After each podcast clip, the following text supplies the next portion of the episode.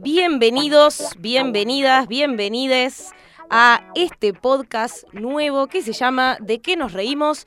Es el podcast de Escuela de Pie, como quedó bastante claro en la apertura musical.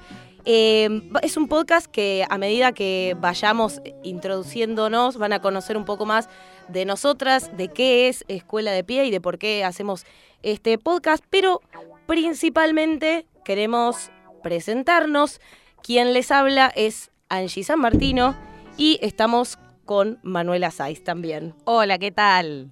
Amiguita, volvimos a la radio. Sí, Qué lindo. un proyecto más junto, juntas y sororas. Exactamente. Bueno, eh, primero eh, contemos quiénes somos nosotras a nivel como un poquito más individual, si se quiere, y después contamos por qué es un proyecto más. Es muy de- difícil hacer esto dos. de autopresentarse. Eh, si me olvido de algo, vos me, me vas tirando currículum ya que nos conocemos. Eh, bueno, mi no se nos es- ocurrió esa, eh, hubiera sido buena Ah, vos hacer presentás- presentación ah, cruzada. Bueno, dale, hagámoslo, sí, total. Dale, ¿Quién dale, nos va a decir que no podemos? Bueno, presentación cruzada. Eh, ella es Manuela Saiz, es licenciada en comunicación social de la UBA, se recibió hace poco con una tesina que también tiene, tiene que ver con este, con este podcast, que, que tiene que ver con, bueno, después nos vas a contar un poco más, pero sobre el humor y, género, ¿no? Eh, es comediante de stand-up desde el 2012, que empezó su taller eh, con Lucho Mellera, Fer Metilli y Pablo Mazzola. También es del sur, es de Chubut, de Treleu. Uh, me recostó recordar cuál era la no me provincia. conoce. Tiene el flequillo chueco, tiene un gato que se llama Caos, le gusta escribir, le gusta la comedia, le gusta ver películas argentinas, le gusta el helado como a mí. Y mm, ¿qué más puedo contar de vos? que soy tu marida de la comedia. Sos capaz. mi, sos mi María de la comedia, claramente. Ahora vamos a contar por qué. ¿Y, Sí. qué, ¿Y qué más te podés explayar Em, con respecto a ti? Está por publicar un libro Eso, también. Eso también. Sí, eso creo que es algo importante que, que va a suceder en abril y que es algo que va a pasar juntas. Es como que estamos tan mimetizadas que ambas dos vamos a parir un libro en abril, que eso es fantástico. Bueno, pero yo voy a presentar a Angie San Martino, mi marida de la comedia. Ella tiene unos ojazos que, que enamoran.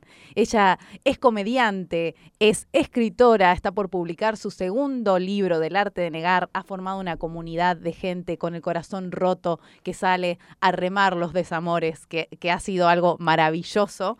Le gusta mucho quejarse, le gusta mucho el helado, le gusta mucho el mate y el fernet.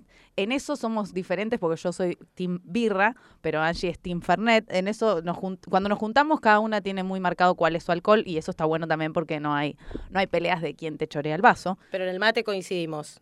En el mate coincidimos ambas dos, aunque yo también tomo mucho té y Angie hace como Odio. "Ah, odio el té, a mí dame café con espumita. Eh, Sí, tot- es verdad, es verdad. sí. Ahí sí, sí, sí. eh, Angie diferimos. también es comunicadora de la UBA. Ella dice que es licenciada porque no le importa que le den el título. Está haciendo las últimas materias. Yo me voy a encargar de que las rinda y que apruebe. Así las dos tenemos el título, felizmente, de una buena vez, Algún día. porque nos lo merecemos. Exactamente. Angie tiene muchos hermanos. Tiene una gata que es ma- madrastra de una gata que se llama Lula. Lula. Luna. Luna.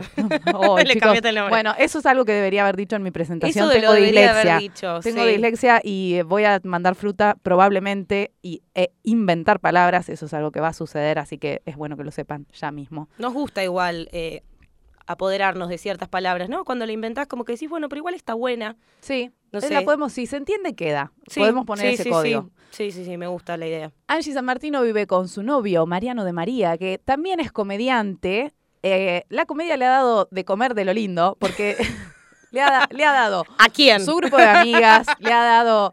eh, bueno, no, sí, bueno. Ah, bueno, él también le dio de comer la comedia. La comedia que da de comer, podría ser otro podcast. Eh, Che, no es mala esa, ¿eh? Un Uf, podcast de ¿sabes? parejas del stand-up. el pute que se arma. Un poco nos gusta el pute, pero vamos a tratar de Nos gusta. recatarnos. Sí, sí, sí. Vamos a debatir sobre eso también. Exactamente. Somos compañeras de desde que comenzamos en la comedia.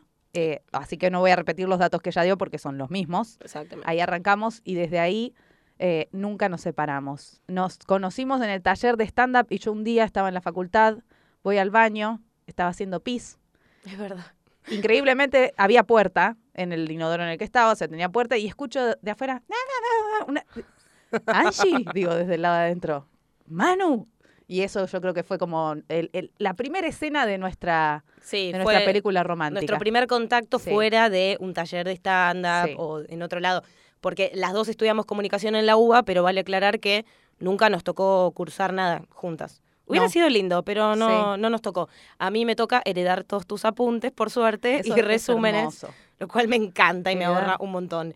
Pero bueno, eh, como estábamos, bueno, algo más que querramos contar, no sé, nos van a ir conociendo. Sí. Algo, medida- algo particular que creo que, que está buenísimo decir es que las dos, hace poco tiempo, un año Angie, dos años yo, dimos el salto a la independencia, que tuvo mucho que ver con Escuela de Pie, con animarnos a vivir de la comedia, y, y pienso que eso es algo, y es un hito en nuestra historia de amor.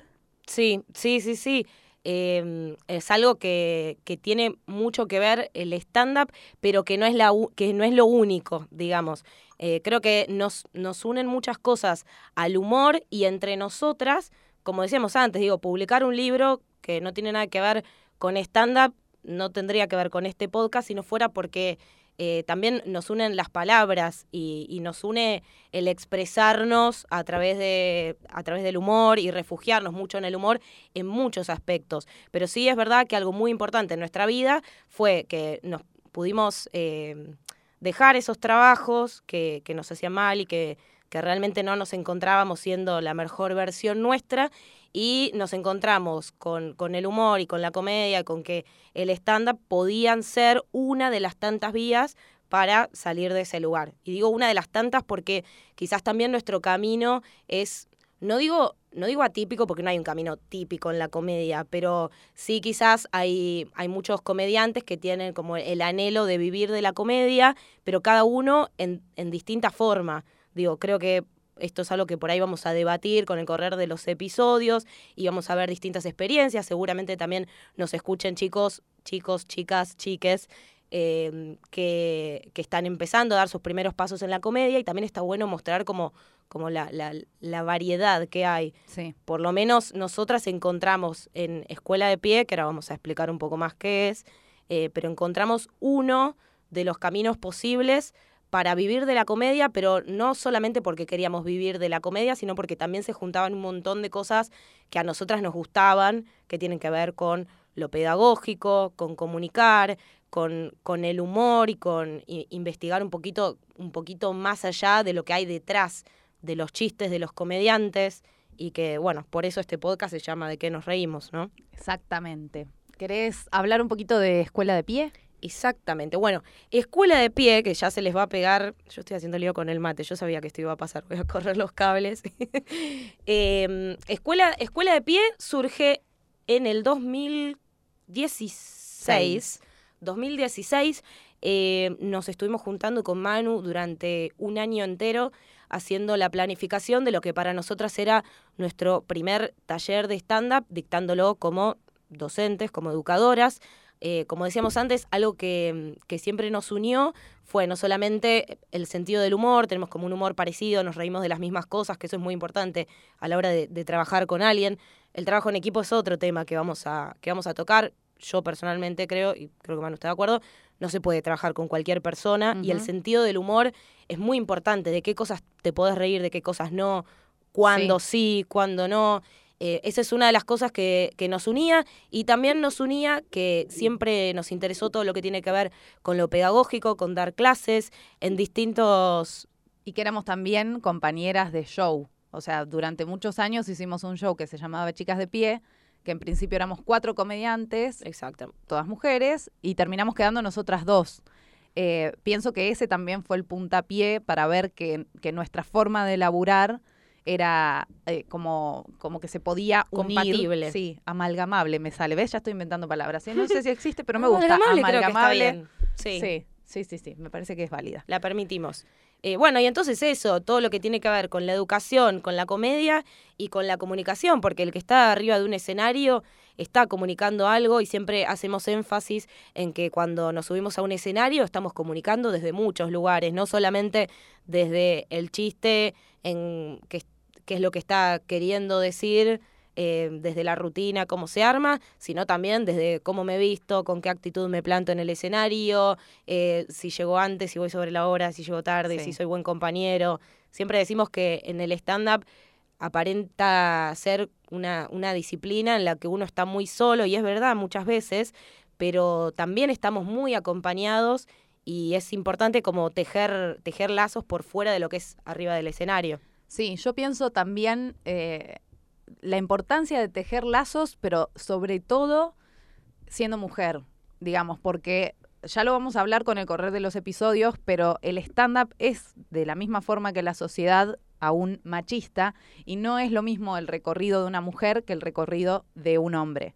Entonces también yo pienso, estoy como reflexionando ahora, eh, qué importante ha sido como el unirnos. Nosotras somos dos chabonas pibas que trabajamos mucho con mujeres comediantes. O sea, como que tenemos un, un, campo en el que nos contactamos, en el que revisamos, en el que nos potenciamos.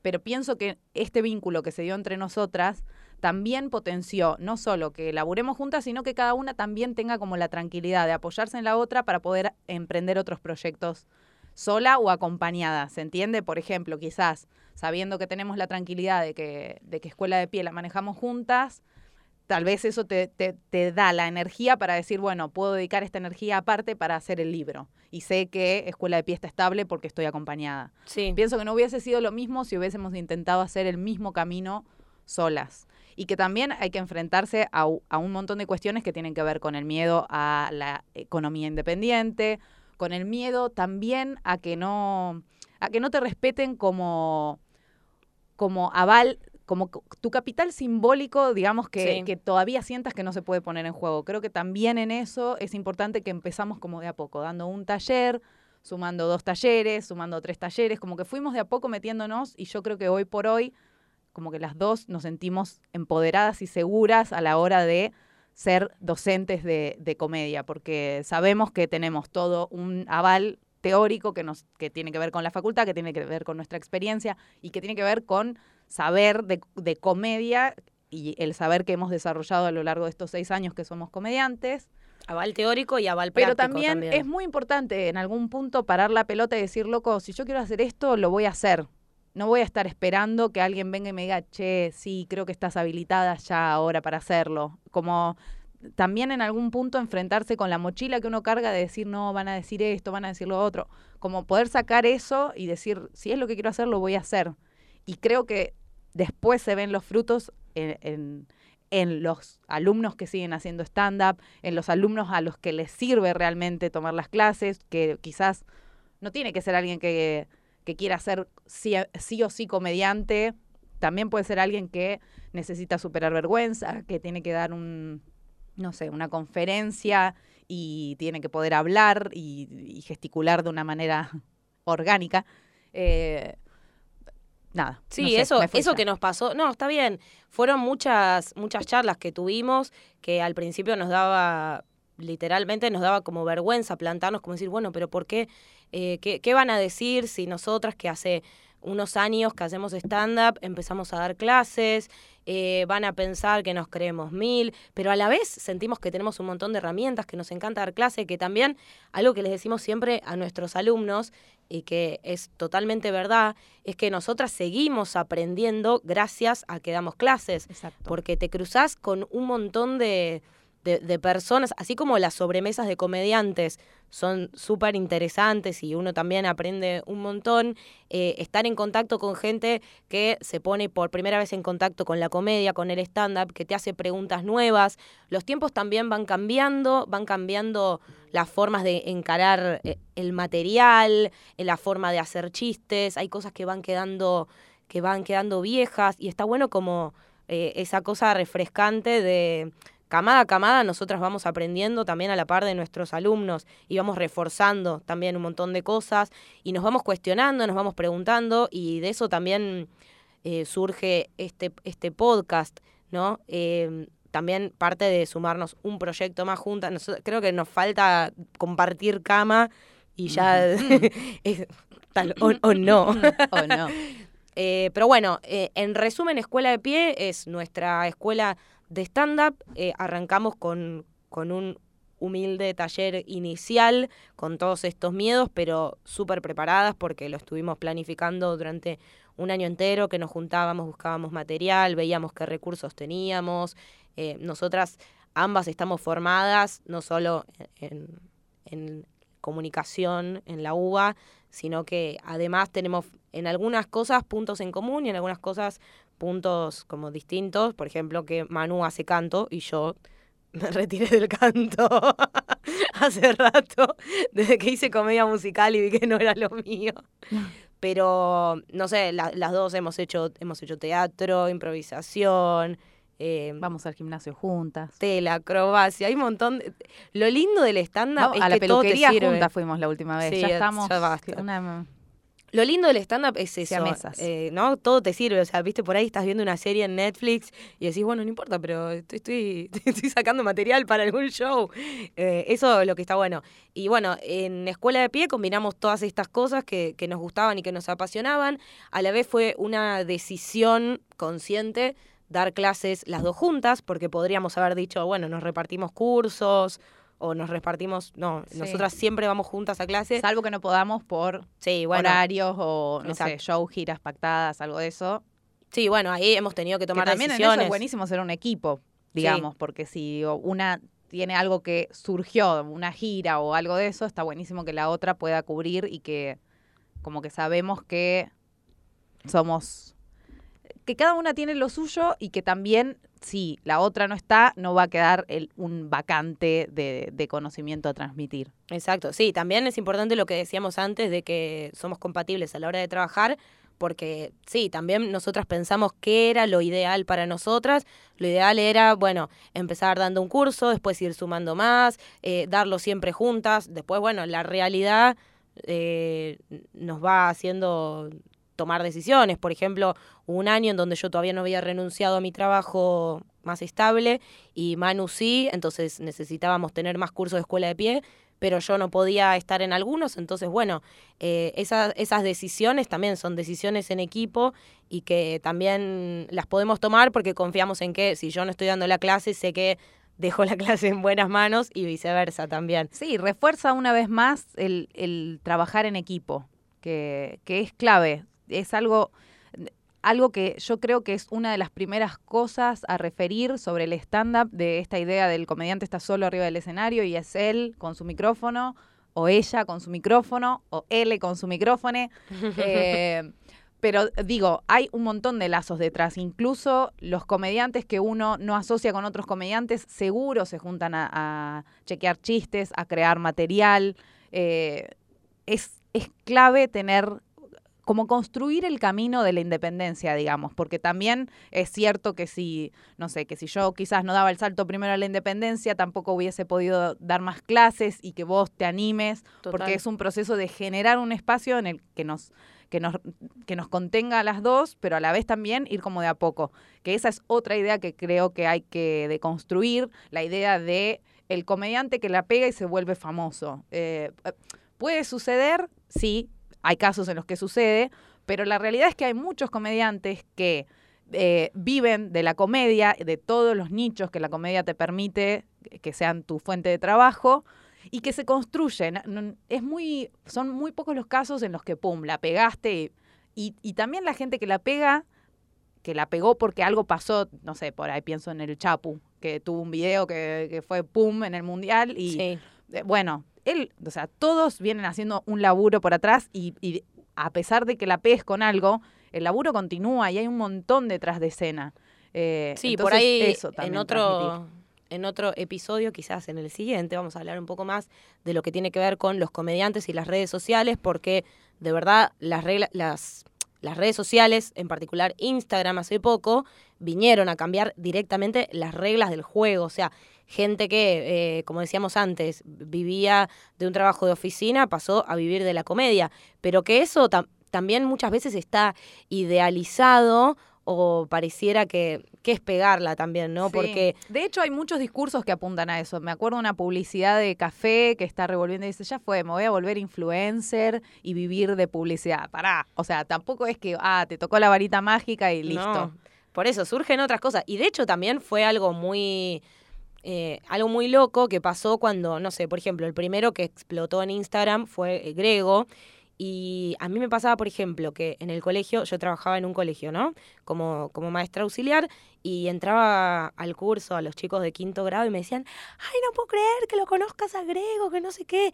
Y para mí era loquísimo que de repente todos esos chicos lo conocieran, como que fue rarísimo que de repente un comediante se vuelva famoso, pero todos nosotros, que ya lo conocíamos, no fue algo que, uy, mira este pibe que surgió de la nada. Nosotras Claro. ya nos cruzábamos en bares de, Sí. para, actuando para tres personas, nos hemos cruzado en Miramar volanteando 15 horas en la playa. Entonces no te sorprende que, que, que la pegue, entre comillas, porque bueno, tuvo la suerte de que usó la red social correcta en el momento correcto y le habló al público correcto, pero es suerte entre comillas, porque en, en ese caso y en la mayoría de los que viven de la comedia, no digo de publicidad, digo de la comedia haciendo gira, la mayoría ya los conocíamos de antes y actuaron para tres borrachos en un sótano como todos, como todos.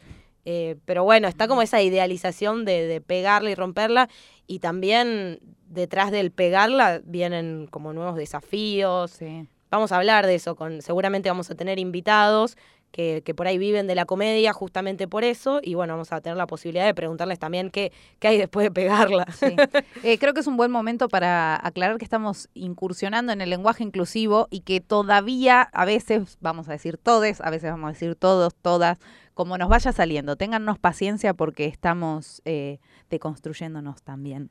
Sí, de hecho, ahora en la planilla de alumnos de este año pusimos alumnes, Sí. pero vamos de a poco, porque también entendemos que, que bueno, que, no, que hay cosas que no son modas, hay cosas que estamos tirando abajo, algo que construimos durante mucho tiempo y hay cosas que se tienen que Sí. quedar, cosas que tienen que modificarse.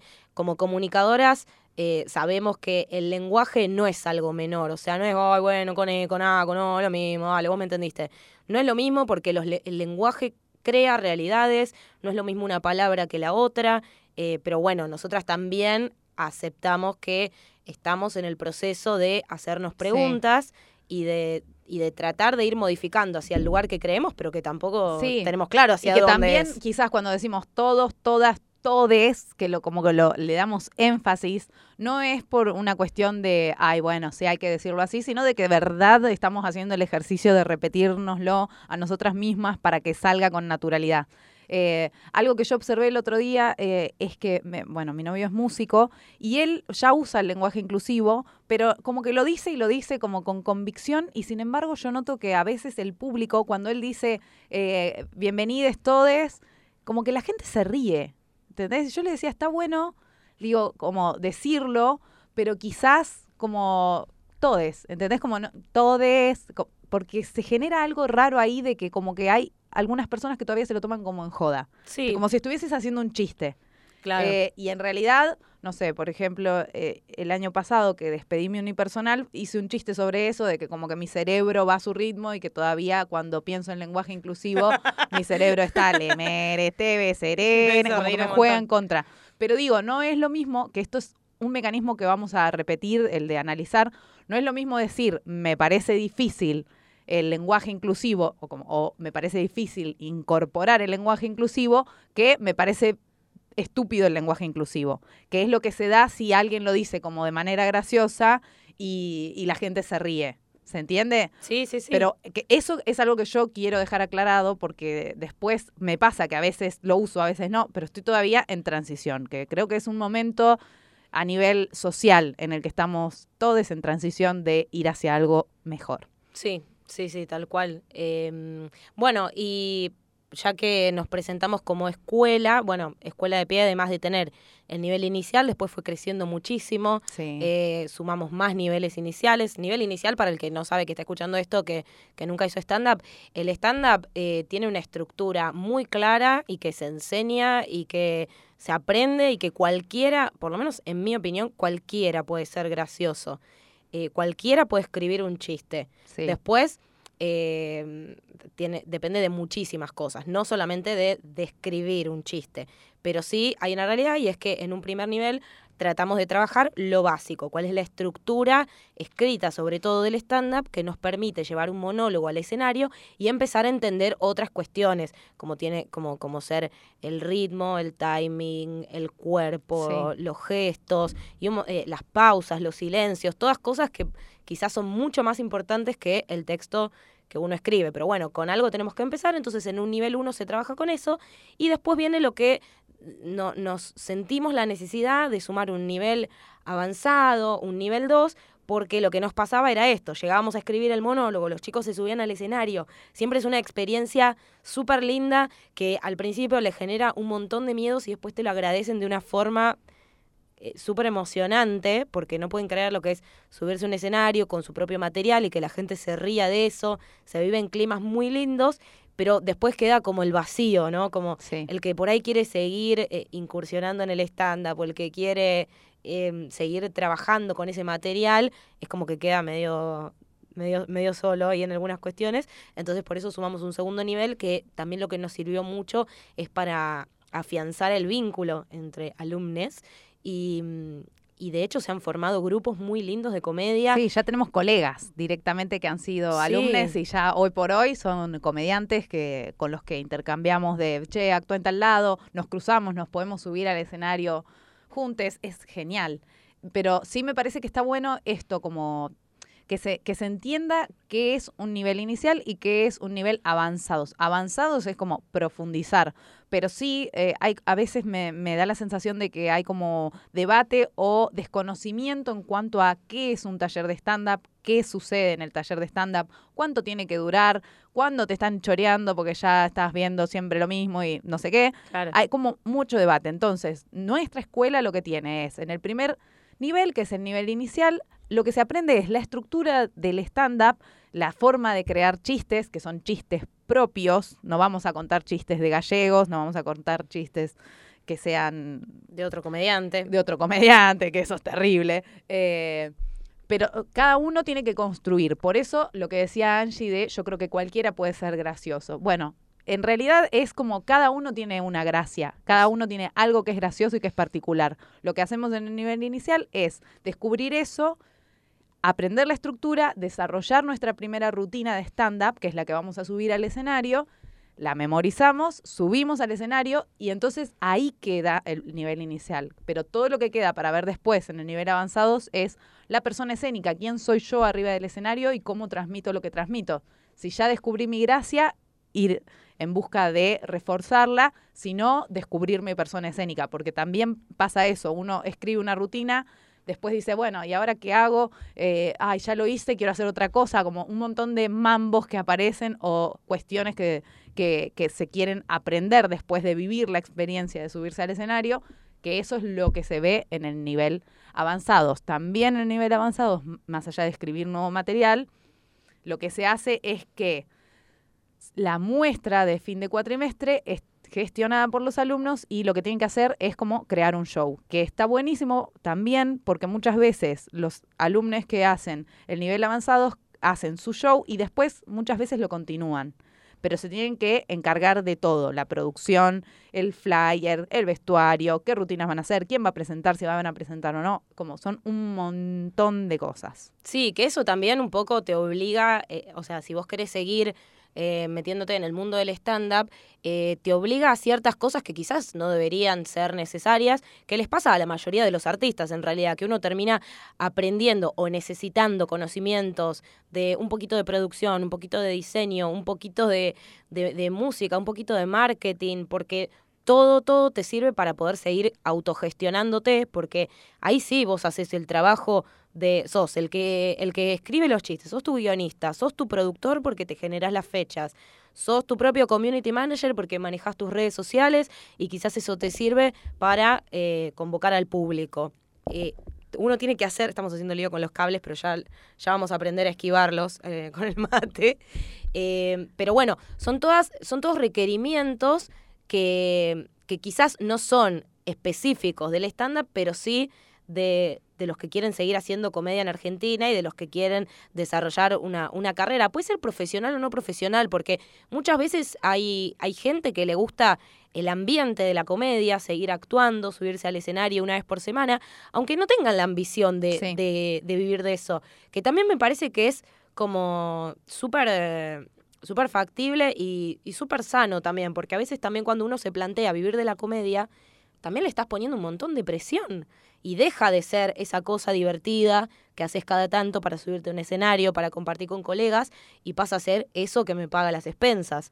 Entonces, nada, hay distintas formas de vivir la comedia y eso no quita que no puedas seguir trabajando y formándote para ser cada vez mejor comediante o simplemente para poder llegar a tu público y poder eh, tener más shows o tener shows más lindos.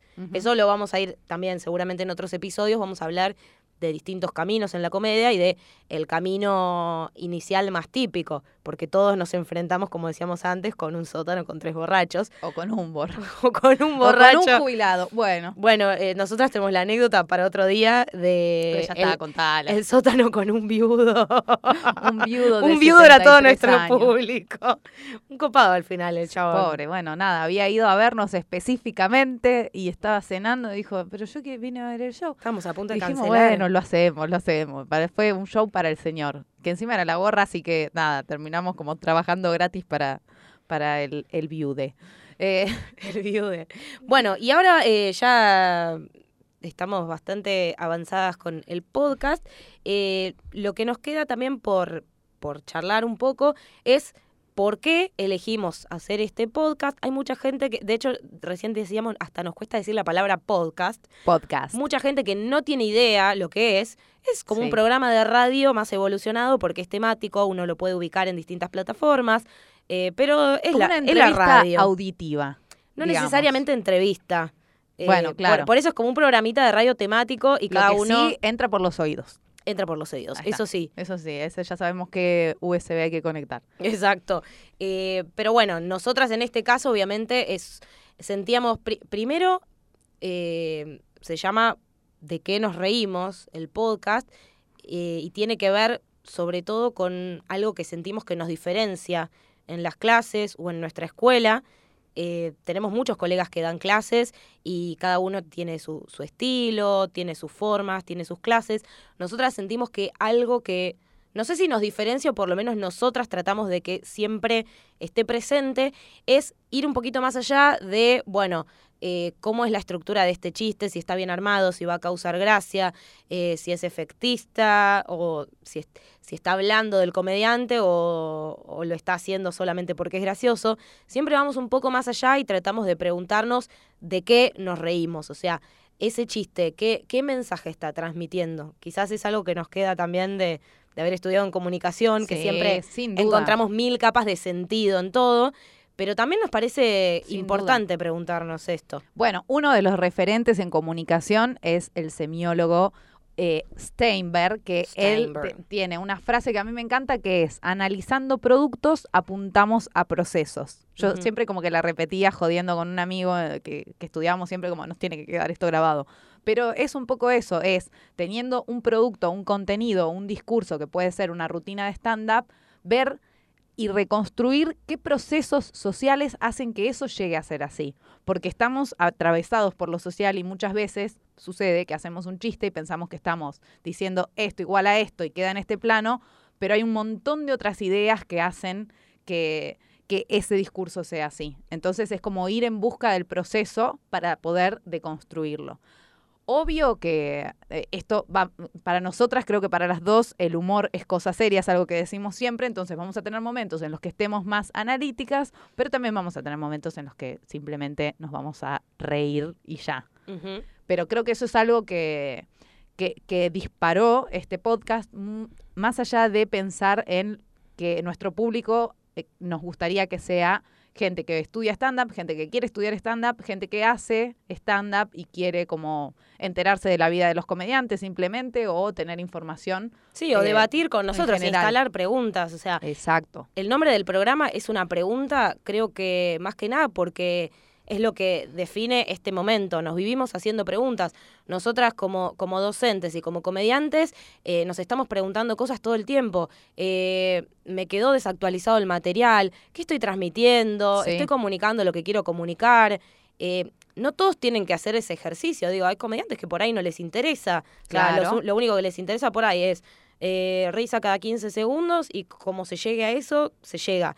Pero Sí. bueno, cada uno tiene su objetivo y nosotras, siendo no solo comediantes, sino también docentes y apuntando todo el tiempo, todo el tiempo les estamos preguntando a nuestros alumnos, bueno, pero ¿qué? ¿Y de qué te estás riendo con esto? ¿Y qué estás contando? Y qué sé yo, nos parece importante también tener un espacio de debate con otros comediantes para poder no sé si encontrar respuesta a esta pregunta, pero sí, eh, nada, char- ir charlándolo, como decíamos Sí. antes, la palabra construye, construye realidades, y una de las cosas que, que nos parecía también, yo soy muy consumidora de podcast, a mí me encanta escuchar hace rato, y en la comedia lo que sucede es que los podcasts, por lo menos que yo, que yo consumo, son de hombres, y que la verdad que fueron pioneros en lo que es este, este formato, Club Gabou, eh, Nacho Arana. Hablando y para afuera. Pipa Barbato, sí, me salen los nombres. Eh, Club Gabou es el de Gabo Comedy. Buddy es el de Comedy Pipa. Buddy, Pipa Barbato, que ya que estamos los nombramos para que los escuchen, y eh, Hablando para afuera de Nacho Arana. Son tres podcasts, por lo menos, sé que hay más porque también hay, hay muchos comediantes del, del interior que, y, de, y, de, y de afuera, de Uruguay, de Chile, que tienen podcast. Yo particularmente, bien federal todo. Eh, pero no, federal no. No es la palabra federal, al contrario, unitarios. Unitarios Sí. y federal. Bueno, Bueno. chao, listo, ya empecé con la boludez. no, pero viste esa cosa de que a veces sí, uy, debería escuchar más podcast de. Pero bueno, nada, el Capital Federal, está todo muy, el stand-up está muy concentrado todavía en Buenos Aires, esp- específicamente en Capital Federal. Por suerte, Sí. en el último tiempo se abrió muchísimo. Por eso después también eh, abrimos el juego a que nos contacte gente que tiene podcast para poder hacer crossover con podcast de otras sí. provincias o de otros lugares, porque también el humor es muy, muy local también. Y está bueno como charlar con otras personas, pero... Eh, ¿A qué iba con todo esto? No sé. Pero para mí queda una arista que falta que dispara este podcast y es que somos mujeres y que Eso iba. estamos en- Sí, Ahí está, eso iba. Que estos, estos tres, pod- tres podcasts que, que la verdad que a mí como comediante me sirvieron muchísimo porque me encanta escuchar la, la opinión y el punto de vista de otros comediantes. eh, no digo que, que sean solo desde la línea de hombres, porque también hay invitadas mujeres, pero sí están pensados, están pensados por hombres. Entonces a nosotras nos parecía que también tenía que haber una mirada femenina en esto, eh, un- una, quizás también hacer énfasis en una perspectiva de género. Sí. A veces eh, parece que el feminismo es una moda, que de repente nos vamos sumando cuando nos conviene, entonces por ahí a veces nos da miedo decir la palabra. No queríamos tampoco ponerle un tinte de el podcast feminista. Ah, a mí me hubiese gustado. No, Acá para- se para generaba mí- el divorcio. Ah, Claro, no, bueno, no, sí. eh, podemos opinar distinto. Para mí no hace falta porque a medida que nos vayan conociendo ya es como va a ser obvio que necesariamente es feminista porque las dos somos feministas o por lo menos en la idea de, de feminismo que tenemos que es de la igualdad. Sí. Pero de también visibilizar un montón de cosas que quizás a los hombres no se, los, no se les ocurre porque no las viven. Nosotras, eh, siendo mujeres, en la comedia, así como en otros ámbitos, vivimos cosas que los hombres no viven y que por ahí no llegan a, a- a preguntar o no llegan a problematizar justamente porque Son no las tienen hombres. cerca. Ah, y que no empezó. tienen por qué. Eh, sí, yo creo que la clave es la deconstrucción y que vamos a dar espacio. Eh, De hecho, vamos a tener un segmento que apunta justamente a analizar qué chiste deconstruiste para cada comediante que venga invitado. Pueden ser hombres, pueden ser mujeres, eh, pero siempre vamos a tener como esa mirada, ese, ese plus que es, bueno, vamos a hacer un momento para la deconstrucción. Puede ser por cualquier cosa, puede ser porque dejaste de hacer este chiste eh, simplemente porque me parecía gordofóbico, eh, de repente a- algo en mi cuerpo cambió y no me sentí más cómoda haciendo esto, eh, me di cuenta que este chiste era machista, me di cuenta que no estaba bueno lo que transmití, lo que sea, pero sí como la, la mirada deconstructiva. Obviamente vamos a también intentar dar espacio a gente que no se construya, que es lo más difícil también, como Sí. eh, gente que no se desconstruya y gente que vaya a su ritmo, porque también es algo importante que si nosotras creemos que hay que dar lugar a la deconstrucción desde el lado de la interrogación y desde el preguntarse y reflexionar, bueno, también hay que respetar como las, las capas y las etapas de proceso en el que esté cada persona. Sí, de otros y propias, porque Obviamente. a veces, a ver, yo por lo menos muchas veces me siento muy contradictoria en muchas cosas y creo que también la contradicción es parte de, de preguntarse por lo menos, ¿viste? Porque, no sé, no, no, no creo que alguien la tenga clara del todo como para no mandarse ninguna. Y por ahí, bueno, hay que mandarse cagadas para ir remediándolas o para entender qué cosas ya no van más, pero a nosotras también nos va a pasar y nos va a seguir pasando Sí. eh, y vamos a revisar nuestro material viejo y lo vamos a odiar o nos vamos a reconciliar porque lo podemos encarar desde un lugar distinto, pero me parece que lo importante es eh, visibilizar, esa es la, Sí. visibilizar y poder Y generar estar debate. a, a, a repreguntarse. Yo creo que, eh, el, bueno, en 2017 di una charla TED por UBA que justamente tenía que ver... TED por TED uva, por es- TEDx uva. Eso. TED por uva. No se dice así, pero tiene un signo por. es una X. Eso, X. Bueno, para mí la X es el por.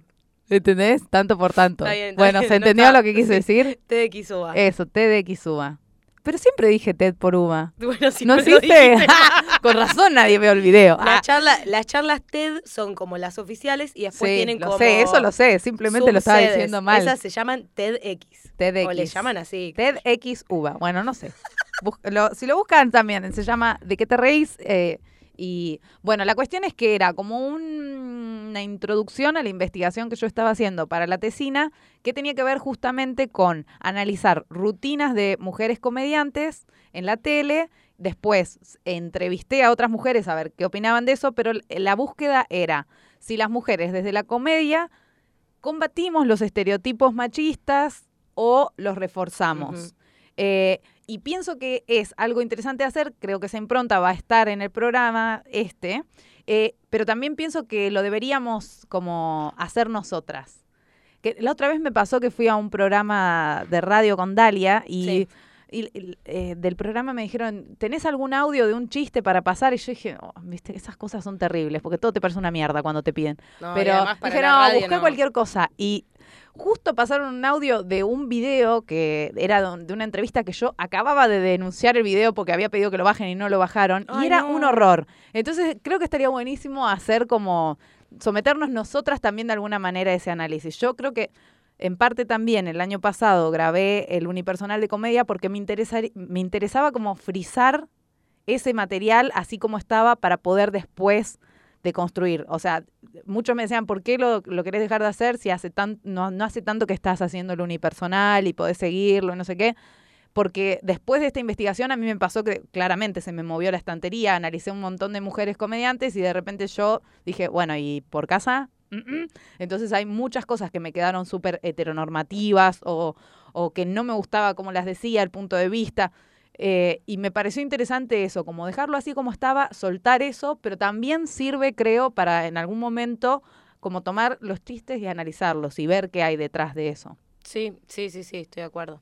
Eh, creo que desde el humor también se puede, se puede cambiar o se puede buscar algo más allá de lo que es entretener, ¿no? Y mm, no, no me refiero a la famosa bajada de línea, porque también hay una búsqueda de muchos comediantes que es si llegás a la bajada de línea. Yo, eh, si querés, podemos hablar en, en otro podcast Sí, sobre eso Esto creo que da para un programa. da para un programa entero porque hay como una búsqueda de, del sentido, ¿no? Del monólogo, como de el que solo entretiene, el que solo hace reír o el que te deja pensando, pero Sí. también pensando en qué. eh, yo creo que desde la comedia se pueden cambiar un montón de cosas o por lo menos ayudar a preguntar, eh, porque la, la comedia también es como que. mm, ¿Cómo se llama? Cuando, cuando algo es muy duro, pero lo suavizás, ¿no? De alguna forma. Ay, no sé cómo. ay, No me sale la palabra que quiero usar, pero se pueden tratar temas que quizás. Aliciente. No, como un no es- no, no es- aliciente. no, no, no, Ah, oh, ¿Por qué no me tomás la palabra? Apaci- apaciguar. No, tampoco, Apaciguar es apaci- Bueno, ahí tampoco. habló Fede Camarotti, el operador. ¿Salió? ¿Saliste? Ah, bueno. Lo lindo, lo lindo de este podcast es que somos Siempre todos comediantes. hay un sector machirule, porque... Fede Ahí lo tenés, Camarotti, el ahí lo operador, tenés. que lo Ahí lo tenés al hombre muchísimo. diciéndome lo que tengo que decir. no, pero pará, me recopa que seamos todos comediantes. Sí. Los dueños de la radio son comediantes y licenciados en comunicación. Fede Camarotti, que está dándonos una mano con la operación técnica. Nada, es Es como comediante. muy lindo esto. Y muchos de los que van a venir al podcast son amigos. Sí. Nada, bueno, momento emotivo. No sé qué estaba diciendo. Violines Ah, sí, que bueno, se pueden hablar de temas muy duros también, eh, como suavizándolo desde el humor y se pueden Sí, hacer catarsis. Sí, o- Eh, o, quizás también generar charla. ¿Cuántas veces hemos salido de un show y te quedaste pensando en algo y eso se transformó en una charla de una cena y eso se transformó charla en... TED por. Bueno, ¿Cómo se- me llamaron? no sé hablar, ¿te das cuenta? Bueno, eh, les, les recomendamos a todos los que estén escuchando este podcast No lo voy a decir yo. en, la, porque- en la descripción del programa vamos a poner el, el enlace para que vean la charla de Manu y van a entender también eh, cómo está linkeada con este podcast que tomamos el nombre de ahí por eso se llama De qué nos reímos. Y bueno, yo creo que más o menos un poco nos, nos conocen, ya saben de nuestra dislexia, Sí. saben que yo me cuelgo y me olvido lo que estoy diciendo. Yo tengo una memoria muy mala, pero muy, muy, muy cortoplacista. como Bueno, yo tengo me muy buena memoria. ¿Querés que Sí, ven, que por eso nos sacar No, no queremos esta memoria tiene todo almacenado? Un podcast especial de puterío en el stand-up. No, no. Eso Y sería con- hermoso. Y con eso nos retiramos. Bueno, eh, este fue el, el podcast de presentación. Creo que Sí, creo que estamos, estamos bien, ya nos pudieron conocer un poquito más. Si nos quieren conocer mejor, somos bastante activas en redes sociales, sobre todo en Instagram. Así que pueden seguirnos en Arroba Manuela Saiz. Para seguir a Manu en Instagram y yo estoy como arroba Angie San Martino. Nuestra escuela está como arroba escuela de pie. No sabemos exactamente en qué momento va a salir a la luz este podcast, pero en cualquier momento que ustedes lo estén escuchando, sepan que lo estamos grabando en enero del 2019 y que nuestra página web va a estar siempre actualizada con cursos, seminarios intensivos y todo lo que surja. Nuestra página es... Ay, W. ¿Para qué? ¿Por qué me haces esto? Bueno, pareció copado, pero no lo habíamos ensayado. No, además es www. obvio que lo voy a decir mal. Vos me dijiste el otro día que, ay, yo soy re locutora. No, pero no me sé la, o sea, voy a decir XXX Por, por, por. por, por, por escuela de pie. www.escueladepiestandup.com Esa es nuestra página web y ahí van a poder encontrar todo. www.escueladepiestandup.com Ahí está, bueno, para la próxima ya lo tenemos Sí, ensayado. lo practico en casa Cuando te haga la seña va a ser eh, Sí, sí, sí. El, el momento de la locutora. Eh, queremos agradecer también, especialmente, como decíamos recién, le agradecemos a Emi Aguilar, que hizo la cortina musical. Sí, despe- Eh, el Mucha suerte despegándose eso. Sí, suerte con eso. Lo bueno es que se van a acordar nuestros nombres. Si nos quieren buscar en redes, va a ser muy, muy fácil. Escuela de pie, escuela de pie. También le queremos agradecer a toda la gente de Lucite Radio, en especial a Lu, que es una masa, y que le dijimos, che, queremos hacer un podcast, y nos dijo, ¿cuándo? Queremos hacer un poca. Un poca. Un podcast. Es re difícil decirlo. ¿Podemos cambiar el Le nombre? podemos decir podi. Listo. Que quede un podi. Un podi. Un pony. No está mal. Podi, podi, podi. Un cat. Bueno, le dijimos a Lu, queremos hacer un podi y nos dijo cuando quieran. Un pode. vengan, son recibidas. Así que a- si hay gente del otro lado que también está interesado en grabar un podcast, ahí lo dije Podi. bien, en grabar un podi, eh, también se pueden contactar con Lucite Radio, que la página web es luciteradio.com.ar y tienen unas instalaciones hermosas para venir acá y los va a recibir quizás eh, nuestro operador técnico, que también es comediante y lo pueden seguir en arroba Fede Camarotti, ¿está bien? Arroba Fede Camarotti.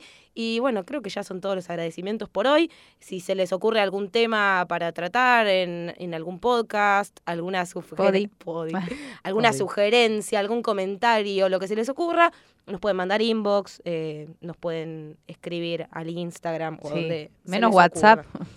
Menos WhatsApp, que ya no queremos saber más nada con WhatsApp, a cualquier lado. Bueno, y eso fue todo. ¿Algo más que quieras decir, eh, amiga nada, estoy muy contenta. la comedia?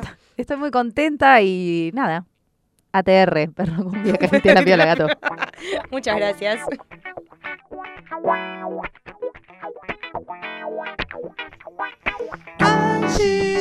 Martino, Manuel.